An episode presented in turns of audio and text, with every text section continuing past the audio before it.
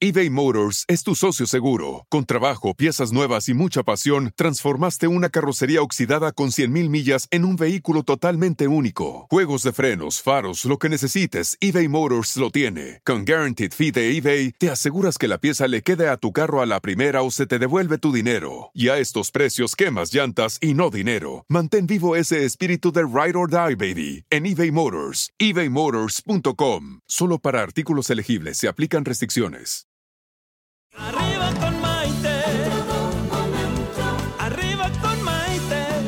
Que te ayuda a vivir feliz y a plenitud. ¿Qué tal amigos? Bienvenidos a esta edición de Arriba con Maite. Soy Maite Prida saludándolos con mucho cariño desde la Ciudad de México. Muchas gracias por compartir este programa del día de hoy con nosotros porque saben que aquí lo que el propósito del programa es a que nos ayude a vivir felices y sobre todo a plenitud. Y a mis amigos de las redes sociales, como todos los días les doy la bienvenida con muchísimo gusto porque me encanta que estén con nosotros y que me ayuden a compartir. Vamos a compartir con nuestros amigos amigos, con nuestros seres queridos, eh, esta transmisión para que más gente tenga conocimiento de ella. Eh, ya saben, en Facebook, en Maite Prida, transmitimos en vivo todos los días. En Facebook, Arriba con Maite. Estamos también por Instagram y en mi canal de YouTube, Maite Prida. Así que fíjense, señoras, atención, porque el día de hoy vamos a estar hablando de un tema eh, que yo creo que les va a interesar mucho, o por lo menos Miren, si lo hacemos o no lo hacemos, a todo mundo nos va a gustar hablar de esto, porque vamos a estar hablando acerca de la lipoescultura. Yo creo que casi todas las mujeres hemos oído hablar de la lipoescultura y quizá en más de una ocasión hemos fantaseado con que nos la vamos a hacer. La lipoescultura es la remodelación, por así decirlo, del cuerpo por medio de dos técnicas diferentes. Una es quirúrgica y otra es no invasiva. Ambas tienen el propósito de eliminar los depósitos acumulados de grasa del cuerpo para lucir una mejor figura. Ahora bien, existe una gran confusión acerca de las diferencias entre la liposucción y la lipoescultura. Diferencias que esperamos que nuestro invitado del día de hoy nos ayude a entender.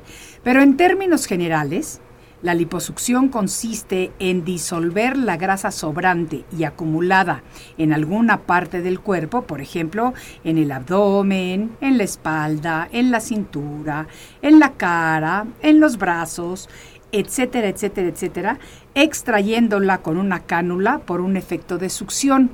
Por eso se llama liposucción. Mientras que la lipoescultura conlleva un concepto más concreto y es el de moldear el cuerpo. Por eso el término lleva la palabra escultura. Pero por eso fíjense, ¿eh? no significa eliminar la grasa de donde sobra, aunque en algunos casos puede ser así. En otros es únicamente una parte del procedimiento, ya que en otros esa misma grasa sobrante, fíjense qué interesante está esto, ¿eh?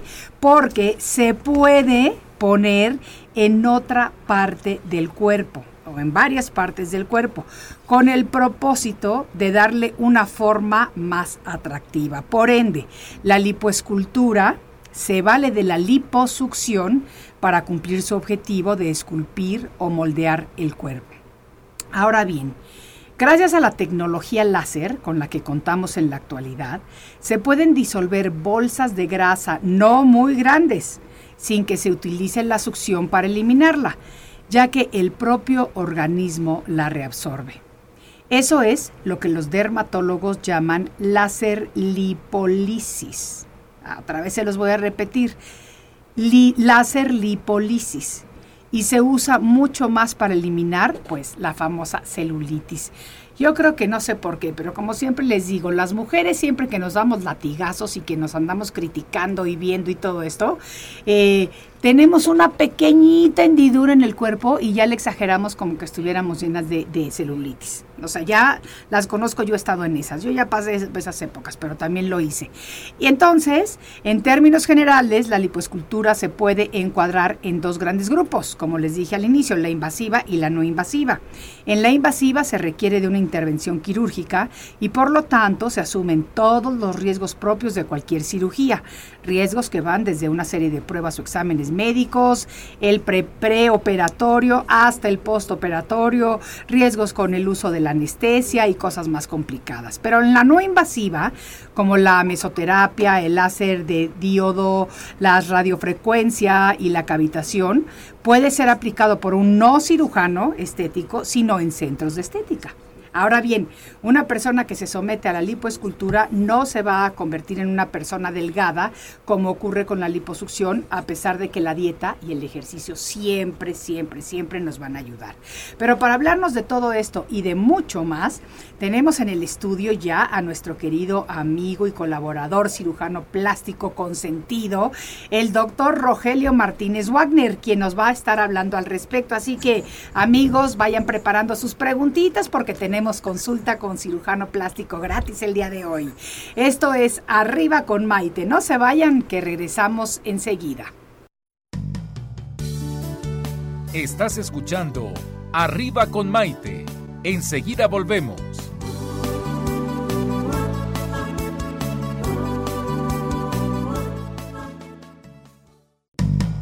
Hoy ya es un día lleno de alegría. Desde México te invito a vibrar. Con estos consejos, amigos e ilusiones que en tu radio y web podrás encontrar. Es el momento de estar contigo, de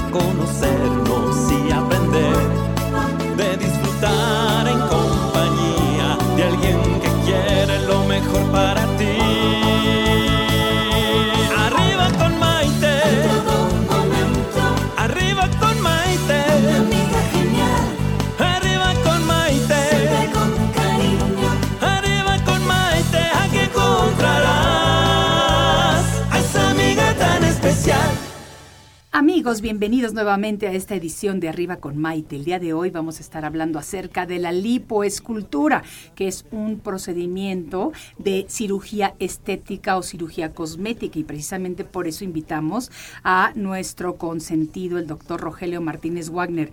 Él es un destacado cirujano plástico reconocido mundialmente, es un gran especialista aquí en la Ciudad de México, aunque es originario de San Luis Potosí, pero desde pequeño tenía inquietud por la ciencia y la medicina, aunque durante su juventud, fíjense, ¿eh?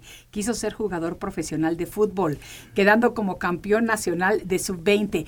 Y él me dijo antes de entrar al aire en el programa del día de hoy que también tiene un torneo de fútbol cerca de este fin de semana, así que ha seguido dándole la patadita. Vamos, ayúdenme a darle un gra- gran aplauso a nuestro invitado del día de hoy, el doctor Rogelio Martínez Wagner. ¡Uy! Roger, me encanta que estés aquí con nosotros. Un gusto siempre estar contigo, Meti. Sí, de veras. Oye, vamos a platicar acerca de esto que se llama lipoescultura. Sí. A ver, ¿qué El- es la lipoescultura? Mira, el término ha cambiado desde, desde el siglo XX. eh, los contextos de belleza también van cambiando dependiendo de, de la raza, la localización y la temporalidad, ¿no? No es el mismo concepto de belleza que tenemos ahorita al que teníamos hace en los años 20, en los años 40, en los años 60. Oye, yo te voy a decir que yo creo que tampoco es el mismo concepto que había hace 10 años ¿No? o que hay en esta época en diferentes ciudades del mundo. De hecho, ha cambiado. Ahorita está como muy de moda estar fitness, estar este, muy marcado en algunas áreas y otras, ¿no? Pero de todos modos hay varias tendencias, ¿no? Hay quien le gusta estar como a mujeres y hombres, porque los dos se pueden realizar este procedimiento. Hay quien le gusta estar como un poquito más curvilíneo y hay otros que le gusta estar como más marcado y definido muscularmente, ¿no? Ok, ok. Entonces, ¿qué significa lipoescultura? Mira, liposcultura, ¿por qué se, se acuñó ese término? Porque ahora ya no nada más es extraer las, las células grasas, sino que en las zonas que falta volumen ponemos las células grasas que quitamos de otras áreas. Entonces vamos como esculpiendo el cuerpo para llegar al resultado que queremos. Por eso es importante acudir con cirujanos plásticos certificados y desde antes eh, ponerse de acuerdo qué quieren y aterrizar los conceptos, ¿no? Porque puede ser muy diferente lo que a ti te gusta como concepto de estético que lo que me gusta a mí, ¿no? Claro. Entonces realmente una misma idea paciente y cirujano para llegar a un resultado que los dos estén de acuerdo, ¿no? Oye, por ejemplo, llega una mujer o un hombre, ¿no? Porque la lipoescultura se hace para los ambos Sí, sexos, ¿verdad? sí, sí. Bueno, llega una persona, vamos a decirle así, llega una persona a visitarte a tu consulta y te dice, doctor, yo me quiero ver así y te llevan una foto, no sé, de algún guapérrimo o guapérrima act- actriz o actor de Hollywood, así de estos famosísimos. ¿Qué le dices? O sea, realísticamente hablando, supongamos que la persona que te va a ver es bajita, es gordita y él te llevan la fotografía de un alto rubio o de una alta delgada, no sé, o sea, ¿Cómo empiezas? Mira, eso que me dices es muy importante porque es función nuestra el aterrizar las expectativas del paciente, ¿no? Entonces, primero llegar y ser realistas con lo que podemos obtener. Y aparte, hay que crear conciencia en tu auditorio que no es magia la liposcultura. La liposcultura te puede llevar a mejorar el contorno corporal, pero en ningún momento te va a dejar de manera permanente con un cuerpazo, ¿no? Tienes que hacer ejercicio, dieta y mantenerte para, para mejorar y todavía mantener, eh, lo puedes mejorar el resultado o todavía mantenerlo todo el tiempo, ¿no? Pero si dejas de hacer ejercicio, dieta y cuidarte, pues se pierde el resultado, ni siquiera el ah, esfuerzo. Eso es muy importante. Si dejas de hacer ejercicio y, dieta, claro. se pierde el resultado. Porque antes de operarte tienes que estar primero tu índice de masa corporal, te tienes que ver. Lo ideal es que cuando acudes con el cirujano plástico él te valore. Sí. Hay veces que tenemos el equipo completo, por ejemplo, yo donde estoy en el consultorio, tenemos nutriólogo, tenemos psicólogo, está todo el equipo completo, ¿no? Fisioterapeutas, para que ver si estás en tu índice de masa corporal ideal y si no, a lo mejor que bajes un poquito de peso o hagas más ejercicio. Tú sabes que hay dos tipos de ejercicio, aeróbico y anaeróbico, en el cual uno aumentas un poquito más de masa este, muscular y en otro vas perdiendo un poquito de, peso, ¿no? Y células grasas. Entonces, depende qué le falte, los preparamos para llegar al momento ideal de la cirugía. No todos los pacientes que llegan van a operarse en ese momento. A veces tiene que llegar un proceso de, de preparación tanto física como en dieta hasta llegar al punto ideal para que tengan el mejor resultado. Ok, ok. Entonces, paso número uno, haces la evaluación. Sí. Okay. Paso número dos. Programar en base a eso cuándo va a ser el punto ideal para operar a cada paciente, porque no cada paciente tiene las mismas características físicas, ¿no? Ni musculares, ni en cuanto a porcentaje de grasa. Tenemos diferentes tipos de, de adipocitos. Los adipocitos son las células grasas. Ya nacemos con cierto número de adipocitos, ¿sí? Hay tres tipos de adipocitos. Estamos haciendo algunas investigaciones sobre este tipo. Adipocitos blanco, beige y pardos.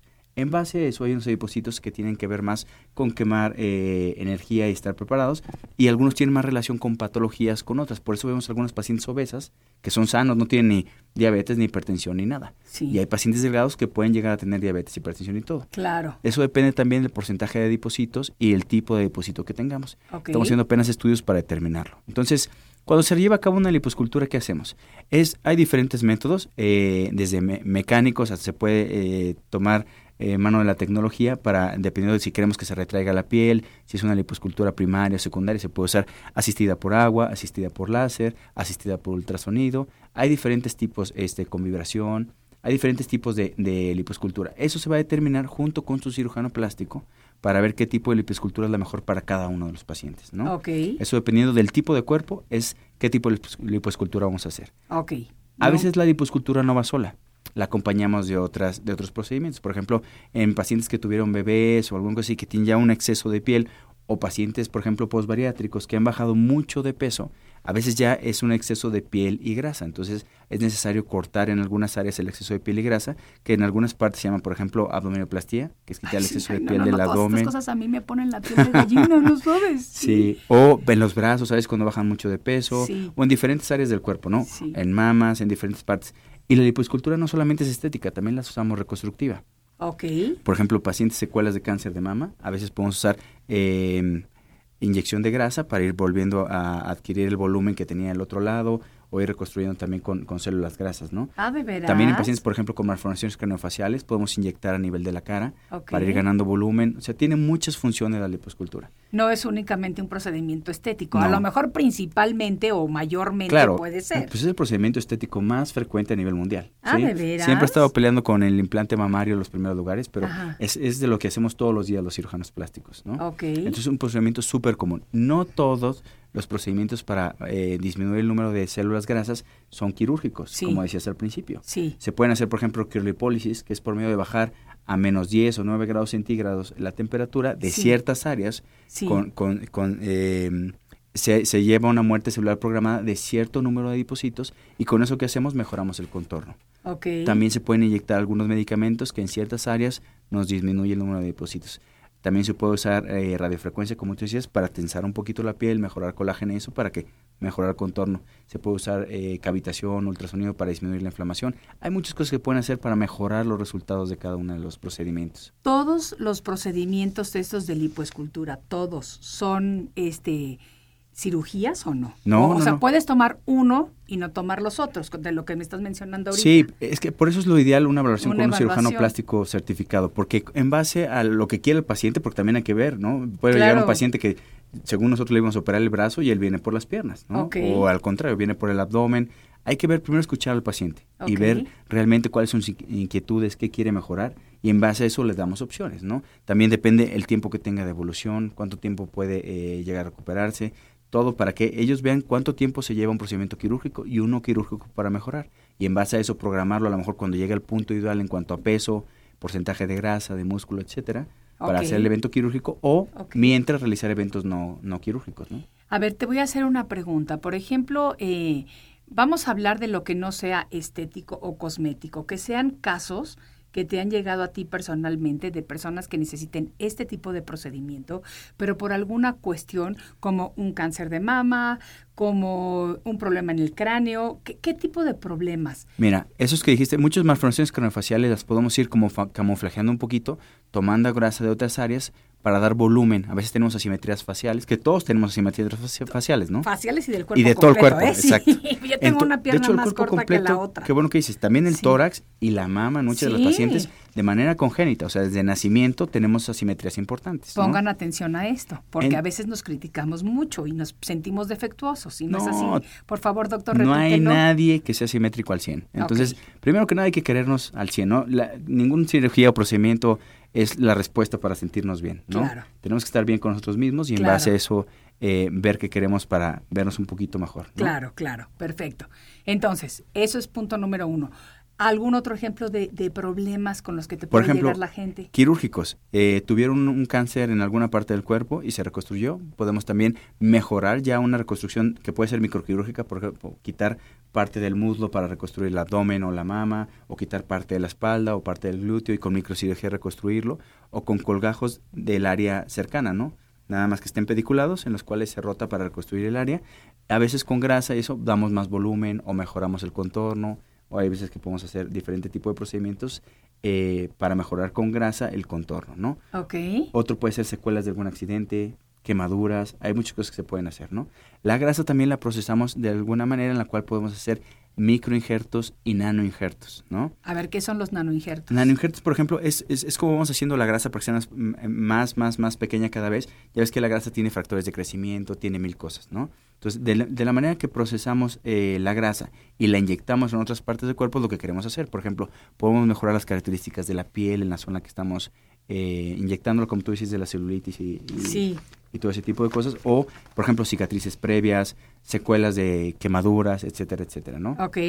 Entonces, tiene muchas funciones. Obviamente la principal es estética, porque pues es la más eh, conocida, ¿no? Y la que hacemos todos los días. Sí, sí, sí. Pero Sí. tiene muchos bemoles. Y puede ser también eh, tanto en hombres como mujeres. Eso es importante. También eh, el mercado masculino está creciendo muchísimo, ¿no? Sí. Últimamente, como cada vez vivimos más, Sí. pues nos queremos ver mejor, ¿no? Y Sí. en mejores condiciones. Por eso tenemos que seguir, repito, haciendo ejercicio, dieta, durmiendo lo mejor que se pueda, ¿no? Para estar en mejores condiciones físicas, ¿no? Y mantener el resultado y mejorar el resultado. Es muy diferente la liposcultura en hombres que en mujeres. ¿Por qué? Porque anatómicamente somos muy distintos, ¿no? Claro. Las inserciones musculares, la definición muscular, todo cambia, ¿no? Desde el abdomen. Un abdomen de una mujer es muy diferente a un abdomen de un hombre. Tanto un abdomen bien trabajado eh, muscularmente y todo es muy diferente. Entonces, nosotros desde el marcaje, que es lo que hacemos, como si fuéramos a pintar, el, nuestro paciente es el lienzo, Sí. es la manera en que pintamos las zonas en que vamos a quitar más y menos eh, grasa y la, la manera en que vamos a mejorar los músculos y todo para que se vean. Hay técnicas, por ejemplo, para que se vean un poquito más grandes los músculos en hombres, tanto en mujeres. Podemos mejorar bíceps, eh, deltoides, podemos mejorar dorsal, podemos mejorar las inserciones eh, musculares, por ejemplo, las inserciones del sacro en las mujeres, los hoyitos que tienen este a nivel sacro se ven súper bien, entonces a veces los marcamos en, en la cirugía, marcar oblicuos, marcar borde de rectos y a veces en hombres o en mujeres que les gusta podemos marcar las metámeras, que son que, que es eso pues los famosos cuadritos que tenemos en el abdomen, ¿no? Y por ejemplo, que los marcas estos cuadritos o, lo- o los marcan por medio de, de esta eh, de esta técnica de la lipoes- lipoescultura, perdón. Eh, si no hacen ejercicio, se les quitan. Obvio. Cualquier procedimiento que ¿Pero en hagamos de tiempo? varía mucho, varía del metabolismo de la persona, la edad. Sí. Por eso lo ideal es ir antes y en base a eso hacer el plan de entrenamiento, de dieta y cuándo es el, el evento ideal. ¿No se ha escuchado la, la lipoescultura HD, lipoescultura high definition, o sea, No. de alta definición? Ok. ¿Qué es eso? Es pacientes que están en un, en un rango de índice de masa corporal eh, bueno en el cual podemos marcar los, las incisiones musculares. Entonces puedes marcar el borde del recto, las metámeras, oblicuos, todo para que se vea mucho más definido, ¿no? Entonces, eso nos ayuda a que se vea muy bien el paciente, pero no es magia. Necesitamos que en el posoperatorio, y eso disminuye también el riesgo de, de, complicaciones, que se mueva de manera inmediata, que empiece a caminar y vamos incrementando el nivel de actividad física, tanto aeróbica como anaeróbica, y también la dieta para que también el metabolismo esté en un nivel que queremos todo y el resultado no sea a corto plazo, sino que sea permanente si seguimos haciendo ejercicio, ¿no? Exacto. Y hasta mejorarlo, ¿no? Claro, claro, claro. Ah, yo sé que te, voy a hacer una pregunta que pues va a costar un poquito de trabajo que me la contestes porque entiendo perfectamente bien que todos los casos son diferentes. Pero digamos, en términos generales, una persona, eh, una persona, hombre o mujer, eh, que va a hacerse un trabajo relativamente de los más sencillitos que tú haces, este, ¿Cuánto tiempo tiene que estar en el hospital? ¿Duerme en el hospital? ¿Ahí pasa la noche? ¿Sale a su casa? ¿Cuáles son los cuidados? O sea, más o menos dame una idea en términos generales cómo funciona esto. Mira, obviamente depende el, el número de áreas que vayas a, operar y eh, también la cantidad de grasa que vas a quitar. Por eso te digo que lo ideal es ponerlo en un momento en que tú ya hayas ido con el cirujano plástico y decir, me voy a operar salud, me voy a operar en noviembre, me voy a operar en tal, en tal eh, fecha. Entonces si es un procedimiento pequeño, se puede ir el mismo día a su casa. Es un ah, procedimiento ambulatorio o se queda una noche. Por lo general no necesitan estar mucho tiempo en, el hospital. Porque mientras más tiempo estén sin moverse y todo, pues aumenta la posibilidad de complicaciones. Entonces, lo ideal es que deambulen de manera temprana y que se vayan a su casa eh, lo más pronto posible. Se usan varias cosas para disminuir los riesgos durante la cirugía, ¿no? Por ejemplo, ¿qué hacemos con los... con Ahorita la ciencia avanza muchísimo, entonces ponemos tener neurológicamente monitorizado al paciente para valorar eh, la anestesia, en qué plano está, y eso nos ayuda a, tener eh, menor consumo de, anestésicos y todo para que tenga menos complicaciones el paciente. También tenemos que planear cirugías cortas, porque cirugías 6, 7, 8 horas, pues aumenta la posibilidad de complicaciones. Entonces tienen que ser cirugías más cortas, por eso digo que es mejor quitar menos grasa, programar bien la cirugía, si hace falta bajar de peso, para que sea mucho mejor el, el, el procedimiento. Por ejemplo, eh, ustedes hablan de, de, peso en cuando vas a decir la cantidad de grasa que le vas a quitar a un cuerpo. Lo medimos por litros en, la, en la cirugía, pero idealmente hay muchas cosas que podemos hacer antes para medir. Por ejemplo, nosotros tenemos simuladores eh, para ver eh, las medidas, porque realmente lo vamos a, seguir por medidas, porque cuando en el posoperatorio el paciente, pues al principio retiene líquidos, entonces pesa más a veces que antes, porque está un poquito inflamado. Conforme va mejorando, eh, va disminuyendo el peso. Entonces lo que tenemos que dar seguimiento es su porcentaje de grasa, de músculo y su índice de masa corporal. ¿Por qué? Va a ir mejorando en medidas. Al rato que, que incremente, por ejemplo, el músculo, y que disminuye el porcentaje de grasa, pues también el músculo pesa más que la grasa. Entonces el peso, va a subir. Ajá. Entonces lo que tenemos que seguir es cómo va mejorando en medidas. Tenemos simuladores para que vean cómo va a ir mejorando y cómo vamos dando seguimiento a los diferentes puntos en el cuerpo para ver cómo va mejorando en medidas el paciente, ¿no? Ok. Entonces el paciente puede ver de una manera más objetiva cuántos centímetros mejoró, que lo ve de manera obvia, ¿no? Porque en tallas va a ver, o sea, cuando iba a comprar un pantalón, en unos meses le va a quedar un pantalón que antes pues, ni siquiera podía ver claro, usarlo, ¿no? Claro, claro, claro. ¿A partir de qué edades que se pueden empezar a hacer este tipo de procedimientos o ustedes qué recomiendan? Mira, es que depende si es reconstructivo estético. A veces lo empezamos antes para niños que tienen malformaciones craneofaciales o alguna alteración o secuelas de quemadura, podemos hacer eh, procedimientos pequeños, quitar un poquito de grasa en algunas áreas para reconstruir otras. ¿no? Eso es cuando es por necesidad. Sí. Ya si es una cuestión estética, pues, lo ideal es esperar que tenga el desarrollo normal, ¿no? No, no, no tenemos por qué estar impulsando que ya por sí todo, la publicidad y todo va enfocado a que los niños y niños y niñas están muy delgados, muy marcados y todo, hay que dejarlos ser felices, ¿no? Y si cada quien es feliz como está, no tiene por qué hacerse ningún procedimiento ni estético. Claro, claro. Pero realmente lo ideal es esperar a que acabe su desarrollo y entonces ya valorar una, una cirugía, ¿no? Eh, estamos hablando que de 15, 20 años, 20, 25. Sí, depende. Acuérdate que los hombres eh, terminan el crecimiento después que las mujeres. Entonces, por lo general, para dejar una fecha fija, hay que dejar después de los 18 años estar valorando. Tampoco es ideal estar valorando, operando a niñas muy temprano ni a niños muy temprano, ¿no? Lo ideal es que estén ya un poquito más grandes y que sea realmente algo que meriten, porque no es receta de cocina, no vale la, la pena estarse haciendo liposculturas cada dos años o cada tres años para que realmente mantener un, buen resultado. Lo ideal es hacer uno cuando valga la pena y en base a eso mantenerlo, ¿no? Fíjate que yo tenía una amiga en Miami que, que tuvo cinco hijos y después de cada hijo sí. se hacía la liposcultura. Después de cada hijo. O sea, se hizo cinco. Por ejemplo, ahí, después de eso, a lo mejor ya en los últimos necesitó una abdominoplastía, ¿no? Porque ya el exceso de piel era... Ella era súper delgada, ¿eh? Así que no, no, no sé, ya tanto detalle así íntimo de su vida, no sé. Ella era muy delgada y muy alta. Sí. Pero yo, yo incluso le, le, preguntaba siempre, ¿pero para qué otra liposucción? ¿Para qué otra lipoescultura? No y a lo mejor eran muy seguidos los embarazos, ¿no? No, no fueron tan seguidos. ¿No? Bueno, lo ideal es por eso acudir con un cirujano plástico certificado y con él aterrizar. a mí me, tengo la inquietud de hacerme esto, se puede hacer esto, qué opciones tengo, tanto quirúrgicas como no quirúrgicas, y entre los dos ir guiando la mejor eh, opción para cada paciente. Ok, perfecto. Vamos al, punto número dos. Punto número tres. ¿Tienes algún otro punto? Ah, o sea, el primero fue la evaluación, segundo es la propuesta. Pero mira, nos, nos saltamos cosas. Por ejemplo, en, el transoperatorio, en la cirugía, tenemos que cuidar mucho a los pacientes. Se piden exámenes de laboratorio antes para ver, dependiendo de la edad, es el, tipo de cirugía, de laboratorios que pedimos, ¿no? Sí. Si es muy joven el paciente, pues nada más se pide eh, eh, laboratorios para que coagule bien, que no esté anémica, que no tenga infección. Conforme avanzando en edad, se piden, por ejemplo, de corazón, de pulmones, se pide una valoración cardiovascular en la cual un, cardiólogo o un médico internista nos valora al paciente y nos da indicaciones para seguimiento. Igual, si tiene alguna enfermedad agregada, por ejemplo, tiroides la tiene alterada, tiene diabetes, tiene hipertensión, tiene que estar bien regulada antes de la cirugía y valorada antes, trans y postoperatoriamente, ¿no? Para disminuir eh, los riesgos.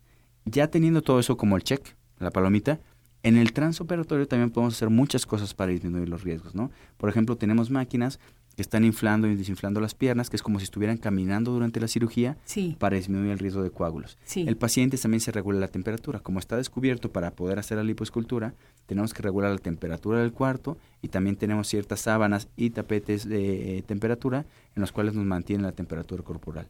Igual las soluciones, porque nosotros para sacar grasa tenemos que meter soluciones primero, ¿no? Para que hagan vasoconstricción, no sangre tanto el paciente, o sea, cerrar los vasitos sanguíneos, que no sangre tanto el paciente y, e ir compensando. Por eso el anestesiólogo tiene que ir regulando tanto lo que entra como lo que sale del cuerpo para que el, paciente salga en las mejores condiciones posibles. Todo esto que nos estás diciendo está súper interesante, Roger. Vamos a tener que tomar un breve, un breve corte, pero ahorita regresamos. Amigos, síganme mandando sus preguntas que ahorita las vamos a estar leyendo. Esto es Arriba con Maite y volvemos enseguida. Estás escuchando Arriba con Maite. Enseguida volvemos.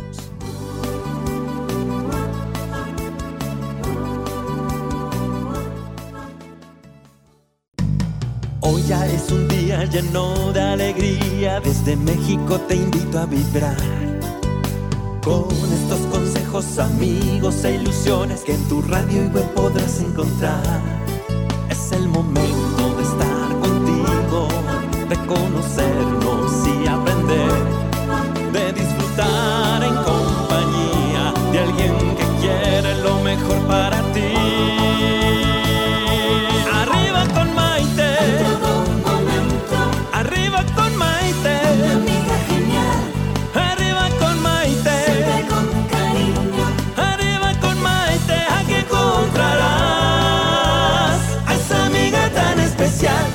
Te voy a preguntar esto que nos está diciendo eh, Silvia y dice lo siguiente.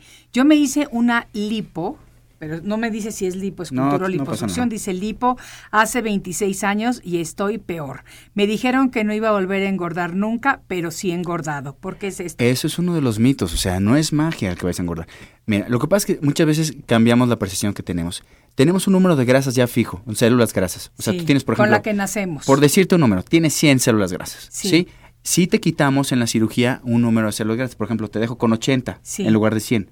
Pero esas 80 pueden llegar a crecer las células grasas para ocupar el tamaño igual o más de las 100. ¿Sí me explico? Ah, o sea, que crece. Claro, y puedes estar hasta peor de como estabas antes. Ok.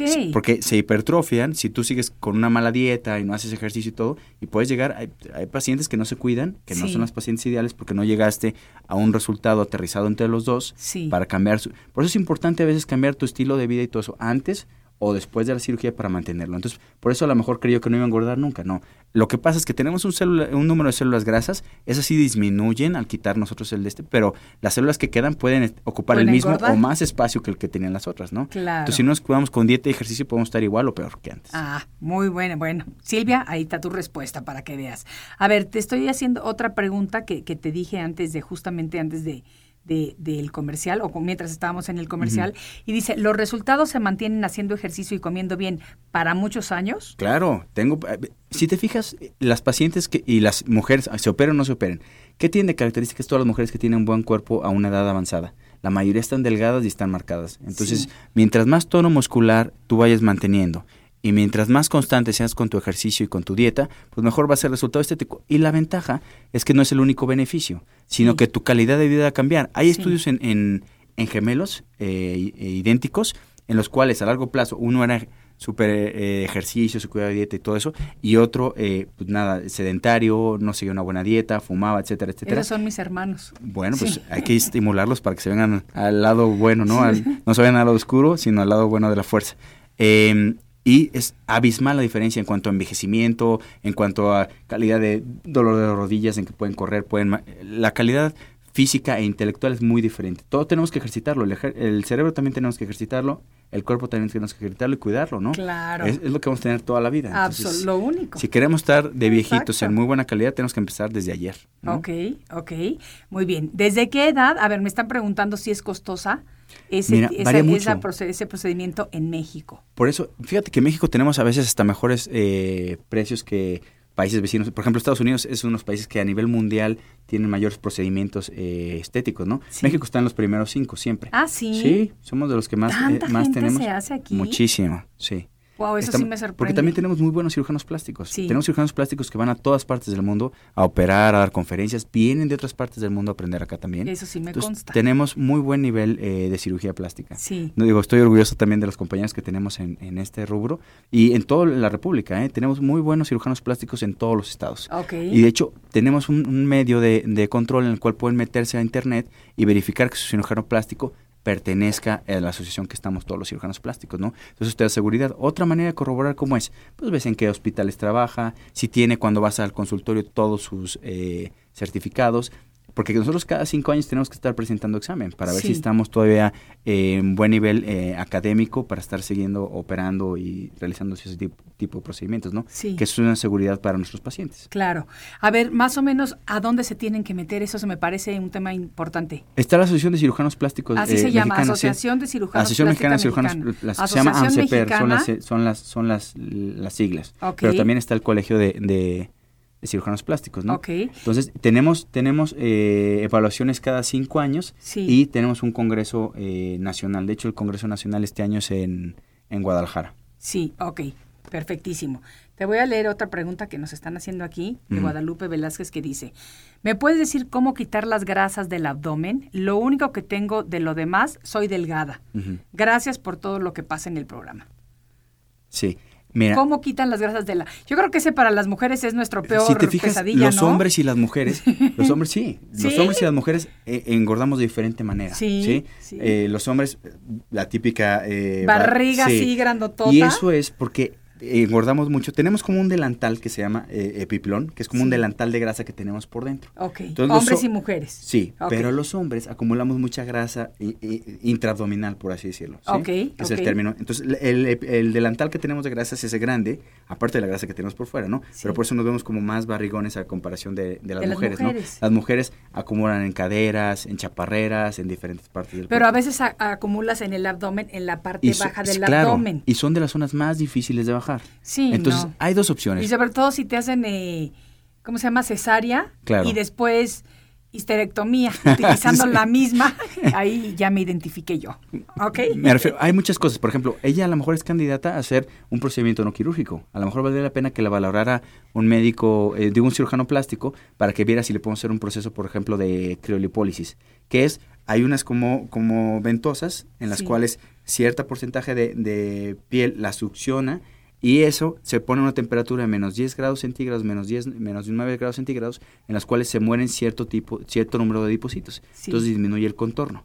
Si no, se puede hacer una lipoescultura solamente de esa área o ir subiendo en cuanto a, a- a la complejidad del procedimiento, ¿no? Lo ideal es que la valoren, por eso te digo, y aterrizar las inquietudes del paciente, porque hay, hay gente que no le interesa bajar, por ejemplo, los brazos, Sí. le interesa nada más el abdomen, como Sí, a ella, ¿no? sí, sí, Entonces puede ir, pueden ser procedimientos muy sencillos y por eso la gama de precios es muy amplia. Porque puede ser de un procedimiento muy pequeño, que se puede realizar a veces con anestesia local, hasta procedimientos que se hacen con anestesia regional, los bloqueos que ponen cuando tenemos, tienen ustedes las bebés y, y cualquier cosa, o procedimiento de anestesia general. ¿no? Ok, Depende de qué se perfectísimo. Pero dime un rango de precios. ¿El primer, el más bajo, el más barato, cuánto Es que, sería? por ejemplo, hay, hay procedimientos... si no se necesita cirugía, si es algo No, por eso te sencillo. digo, hay procedimientos que inyectas eh, Ah. medicamento. Entonces son procedimientos desde po- pocos este, miles de pesos hasta procedimientos que son varios miles de pesos, ¿no? Ok. Entonces es muy, muy amplio. Muy amplia la gama. Yo creo que no vale la pena ni, ni dar los precios porque nos iremos No, desde, desde una- 3 pesos hasta Sí, lo 300 que quieras. mil o Sí. 3 millones, vaya, Entonces, yo no sé. Depende qué quieras. Sí. Entonces yo creo que lo ideal por eso te digo, una consulta, que te valoren y en base a eso ver el, el- el tipo de procedimiento que necesites, tiempo de recuperación, riesgos, que veas fotos antes y después de otros pacientes para que veas cómo puedes quedar.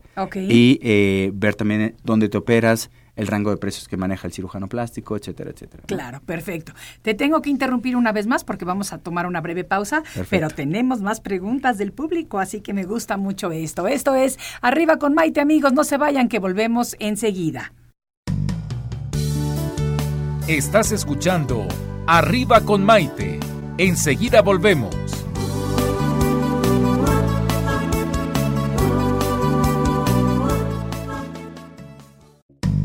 Hoy ya es un día lleno de alegría, desde México te invito a vibrar. Con estos consejos, amigos e ilusiones que en tu radio y web podrás encontrar. Es el momento conocernos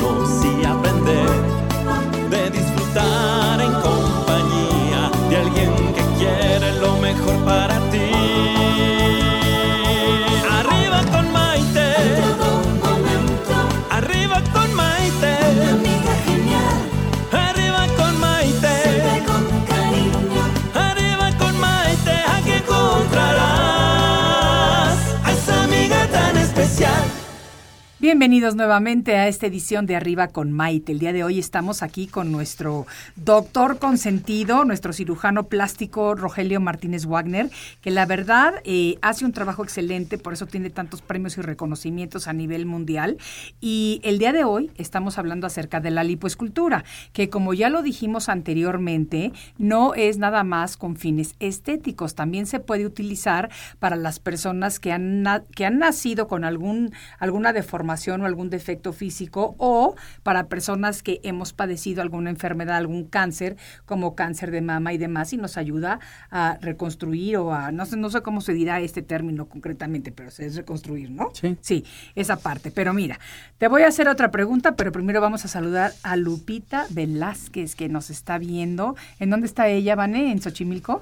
Ella es la abuelita de nuestra Vane, querida y consentida. Muy bien. Así que le mandamos un saludo muy cariñoso a ella, porque a mí me gusta cuando nuestros familiares se meten a echar las Claro. porras. pero mira, ándele, Lupita, ya la voy a estar conociendo pronto, ¿eh? Eh, tengo una pregunta y dice esto, sí, de Diana López. Sin importar la edad, ¿puedo ser candidata a la lipoescultura o liposucción? ¿O es posible las dos? Sí, la, la, la liposucción como tal va, dent- va incluida en la lipoescultura, ¿no? La lipoescultura es quitar donde sobra eh, células grasas para ponerlas donde nos faltan, ¿no? Ok. Entonces, más bien, el término que se utiliza es lipoescultura. Puede ser lipoescultura convencional, lipoescultura asistida por láser, lipoescultura asistida por agua, lipoescultura asistida por ultrasonido. Pero Hay la cosas. liposucción sí puede ir sola. Sí, pero Sí. es nada más quitar grasa. A Sí. veces en algunas áreas, liposucción es aspirar grasa. Claro, ¿Sí? claro. Entonces va incluida en el término lipoescultura. Nada más que es como que más global la lipoescultura. Perfecto. Entonces, ¿a cualquier edad se puede ser candidata Sí, para hay que checar nada más que no tenga algunas comorbilidades, o sea, que no esté enferma de alguna cosa que, contra- que contradiga el operarla, Ok. que esté, no esté anémica, que te- esté en las mejores condiciones. Por eso es lo ideal es valorarla por un cirujano plástico. Ok. Después de cuatro hijos y todos por cesárea, mi abdomen está descontrolado. Sí, y por ende es no me gusta. Es normal. Un Cuatro hijos es un proceso importante para el cuerpo. Metabólicamente hay muchos cambios, físicamente hay muchos cambios. Entonces, a veces el cuerpo lleva un límite elástico, Sí. tanto de piel, los músculos a veces quedan separados. A veces no solamente tenemos que quitar el exceso de piel, sino se forman algunas hernias, a veces en el ombligo o en ciertas áreas, las cuales podemos reparar en la misma, en el mismo procedimiento. Y a veces los músculos quedan separados. A veces tanto que se llama diástasis de rectos, que es un espacio en el- entre los rectos músculos abdominales en el cual eh, se tiene que recuperar volviendo a poner los músculos en la línea que deben de ser, ¿no? Suturándolos en la línea media. Y eso mejora otra vez porque mejora la cintura, mejora la marcación, mejora todo. Y quitar, pues como si hicieras un traje sastre, ¿no? Donde sobra, aparte de grasa, donde sobra piel y todo, lo Hay quitamos. que quitarla. ¿no? Ay, ay, ay, Dejamos lo más da- escondidas posible las cirugías, digo las cirugías, las, las cicatrices, cicatrices. para que puedan seguir usando bikinis, pantalones a la cadera, etcétera, ¿no? Ponerlas muy bajas para que se cubran. Ok. La valoración, ¿tiene Mm. costo contigo? Porque me- nos están preguntando si la valoración tiene costo. Pues yo creo que eso depende de cada Depende de cada cirujano y el costo también depende de cada, de cada cirujano. Cirujano. Por lo general sí tiene un costo, pues el, el cirujano para llegar a, a este nivel tuvo que pasar muchos años de preparación. Sí. De alguna manera tiene que, que ir recuperando, ¿no? Su tiempo Eh, ese sí, momento. pero es muy variable. Hay, hay gente que cobra diferentes precios en cuanto a valoración y todo. Lo importante sí es una valoración, o sea, no puedo ahorrarse una valoración eh, que realmente es un costo muy bajo con respecto a la cirugía.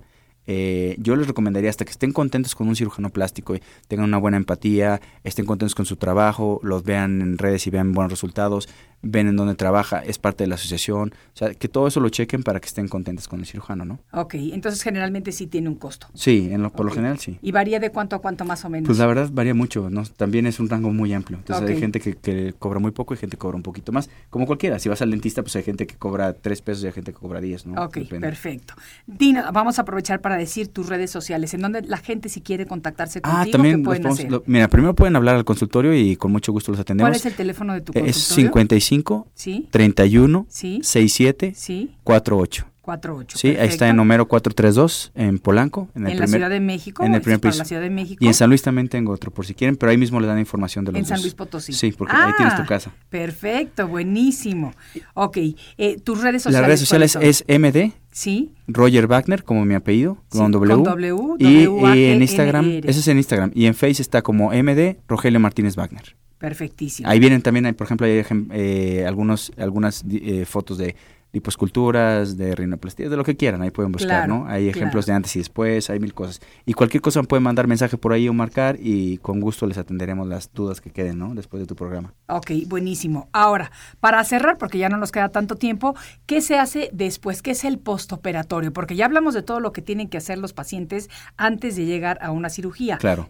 Le haces la cirugía, se van a su casa y ¿qué Mira, pasa? Ah, antes estamos de, hablando antes de ir de a su casa, ¿no? Ajá. Antes de su casa están unas horas, porque primero salen de, de- de la cirugía y tienen que recuperarse de, de la anestesia, ¿no? Entonces están en un, en un lugar que están monitorizados, que están checados, todo eso. Ya cuando están en un nivel de anestesia en el cual pueden reaccionar, respirar ellos solos, no tienen que estar monitorizados ni nada, entonces ya dejan pasar los familiares y ya pasa a su cuarto, ¿no? Sí. En el cual se esté checando. Ahí permanece unas horas, un día, dependiendo de cómo sea el procedimiento quirúrgico. Lo importante que es, les ponemos también medias de compresión mediana para que no se inflamen tanto las piernas Sí. y para disminuir el riesgo de, de coagulitos, ¿no? Claro. Lo importante que es deambulación temprana. Si no deambulas, eh, tardas más en desinflamar. Principal, Deambular quiere decir caminar. Caminar, caminar. Sí, Sí, tú sí, me verdad, estamos hablando con personas, Tú no me con doctores. tú me. El caminar, eh, ¿qué hace? Con los músculos de las piernas contraen, eh, al, al contraerse, hacen que el retorno venoso, o sea, el retorno por las venas al corazón sea mucho más fácil. Entonces hace que te desinflames más rápido. También el principal estímulo para ir al baño es caminar. Claro. Si tú no caminas, no se mueve el intestino. Entonces, por lo general, muchas mujeres tienen problemas en cuanto a, a que no pueden ir al baño de manera frecuente. Si están más horas de lo normal acostadas, pues tardan un poquito más. A veces hay que poner pastillitas para que puedan ir al baño o caminar de manera inmediata, ¿no? Perfecto. Algunas veces dejamos drenajes, si hay una abdominoplastía o un procedimiento grande, ¿qué es eso? Un tubito que llega a un contenedor, hay de diferentes tipos, para quitar el exceso de líquido y sangre que se pueda quedar en el cuerpo. Ese dura de uno, dos, cinco días, depende del procedimiento que se vaya a hacer, ¿no? Ok. Y eh, también algunos usan vendaje en el postoperatorio o hay gente que usa faja, ¿no? Sí. Faja y brasier dependiendo de qué, se, qué procedimiento se hayan Claro, usado, ¿no? claro. El, también el tiempo que lo utilizan también varía dependiendo de cada médico. Mes, mes y medio, dos meses. Algunos, por ejemplo, se usan un cierto tipo de, de esponjas o de material especial para ir dando un poquito más de eh, contorno. En el postoperatorio inmediato, por ejemplo, se puede usar cámara hiperbárica Sí. que es para mejorar la oxigenación de los tejidos. En lugar de tener una atmósfera de presión, tienes varias atmósferas de presión, entonces llega más oxígeno y cicatriza de una mejor manera en eh, la cirugía y se recupera un poquito más rápido. También en el postoperatorio, como se acumula líquido al principio, hay varios tipos de, de tratamientos que se pueden hacer. Por ejemplo, drenaje linfático. Ayuda a que eh, el, el edema también evolucione de manera más rápida. Se puede hacer, por ejemplo, eh, cavitación, se puede hacer ultrasonido para disminuir la inflamación. Porque al principio no les va a gustar mucho el resultado, van a estar Claro, inflamadas. al principio te ves y no sabes ni qué está pasando. Claro, claro. moretones, un poquito cansada. Parte de la sangre, de, de la grasa y de la piel que quitamos lleva sangre. Entonces es Claro. normal que baje un poquito la hemoglobina. Entonces te, sientes como un poquito más cansada y todo lo que te recuperas. Sí. Pero pasando esa temporada como de odio al cirujano plástico, lo Sí. vuelven a querer como después de unos 15 Lo días. vuelven a amar Sí, nuevamente. Digamos que los días más complicados son los primeros cinco días, ¿no? Ok. Después de eso, ya, el cirujano plástico obviamente les irá diciendo cuándo pueden hacer cada tipo de ejercicio, que pueden ir comiendo, cómo pueden ir avanzando. También, igual, cuánto tiempo van a usar la faja, si tienen que dormir en cierta posición o no. Depende si usaron algún otro tipo de implante glúteo, de pantorrilla, de mama, algún otro procedimiento, este además de la, de la liposcultura o fue la, la, la pura liposcultura. Y también se dejan medicamentos postoperatorios. A veces se deja antibiótico, antiinflamatorio, árnica, mil cosas para cuidados, ¿no? Buenísimo. Pues fíjate que ya se nos ha terminado el tiempo. Se fue muy rápido. Muy rápido como siempre, Sí. pero me encanta porque eso quiere decir que son temas interesantes. Muchas preguntas, lo que me gusta más todavía, porque Claro. quiere decir que la gente está muy interesada en lo que estamos hablando. Y el día de hoy tocamos el tema de la lipoescultura, porque yo sí de verdad, como lo dije al inicio, creo que todas las mujeres hemos oído hablar de la eh, lipoescultura y quizá en más de una ocasión hemos fantaseado con que nos la vamos a hacer. Ahora, del dicho al hecho, como dicen por ahí, hay un gran trecho, pero vamos a ver a todas las Pero- valientes que se animen a hacerlo. También no dejarlo solo a la liposcultura, hay que mantenerse con dieta y ejercicio. Si no se puede hacer ahorita, mientras, Importantísimo. mientras dieta y ejercicio y después también, ¿no? Claro que sí, siempre hay que, hay que llegar a cualquier operación y sobre todo si es selectiva, hay que llegar con la mejor Condi- en las mejores cuerpo, la, condiciones me- la mejor condición física que se puede tener. física y mental, ¿no? Física y mental y emocional. Claro. Bueno, no, ya Sí, de sí, absolutamente. Roger, muchísimo gusto. Gracias por haberme acompañado. Me encantó que estuvieras nuevamente aquí en el programa y tenemos una cita para el próximo mes contigo que ahorita vamos Cuando a quieras. Yo feliz de que, venir. Muchísimas gracias a todos ustedes por haberme regalado lo más valioso que tenemos los seres humanos, que es nuestro tiempo.